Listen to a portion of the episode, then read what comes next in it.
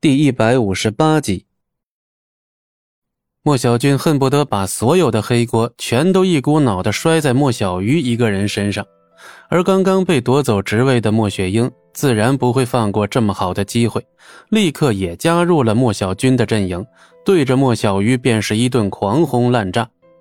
听起来似乎都是因为莫小鱼才会让莫家陷入如今的困境，才会被赵天寿这种大敌给盯上。而原本是众矢之的的莫小倩，在看到此情此景之后，嘴角不禁浮起了一抹冷笑。莫小鱼气到说不出话，甚至一度想要起身离开。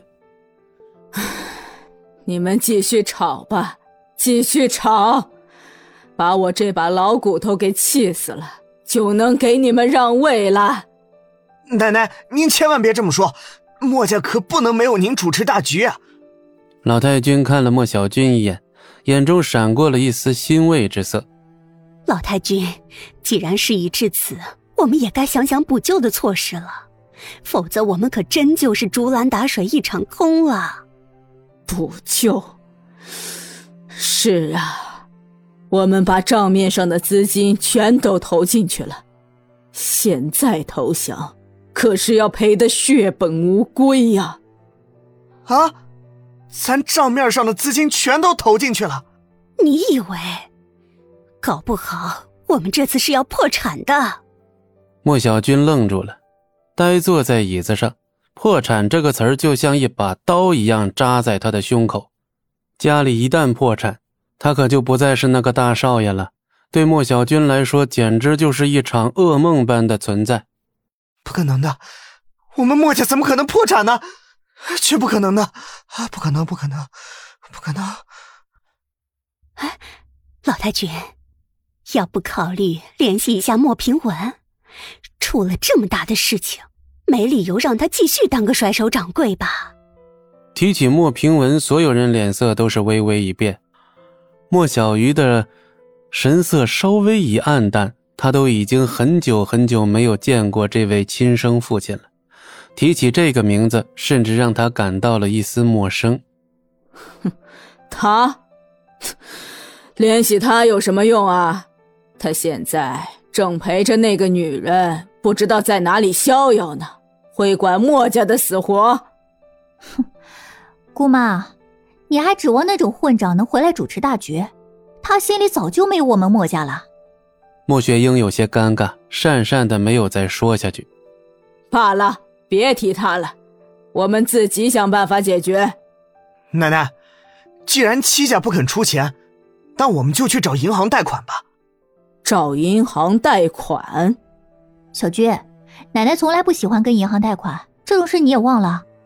现在是特殊时期，只要能把合作顺利继续下去，以后还贷方面根本没压力，还能解决燃眉之急。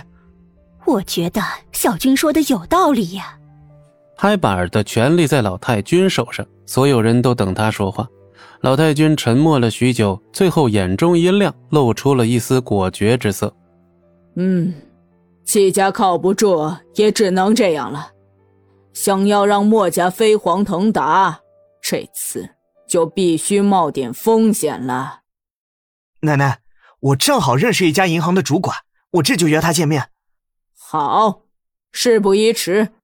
天窗那边恐怕也没耐心再等下去了。不久之后，莫家全家，包括赶来的秦淑兰，都在姑苏城市银行的大门口。莫小军，你认识的这个人靠不靠谱啊？别又是那种酒肉朋友。哼，这可是我好不容易才结交的，你要有本事，你找过来。莫小倩冷哼了一声，不再言语。不一会儿功夫，一个梳着大背头、戴着近视眼镜、三十岁出头左右的男人，满脸笑容的迎了出来。奶奶，这就是我那位朋友朱祁，他本事可大着呢，一个亿以下的贷款都能拍板。哎呦，真是对不住了啊！刚才手头有点事儿，让诸位久等了呀。快请进。哈，原来是小朱啊，那这次。我们可得麻烦你了。没事没事我们各取所需嘛。来，请进，请进。朱祁弯下腰，做了个请的动作。